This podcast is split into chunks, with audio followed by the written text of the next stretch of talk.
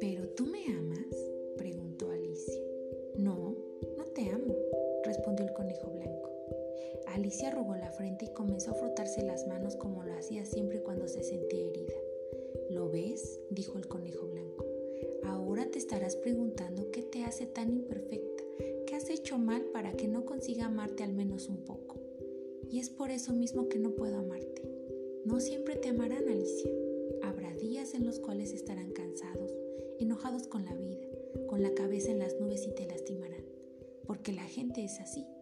Siempre acaba pisoteando los sentimientos de los demás, a veces por descuido, incompresiones o conflictos con sí mismos.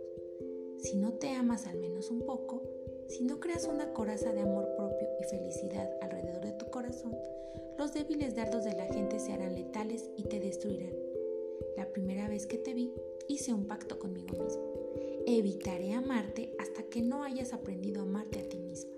Por eso, Alicia, no, no te amo. Extraído del libro Alicia en el País de las Maravillas.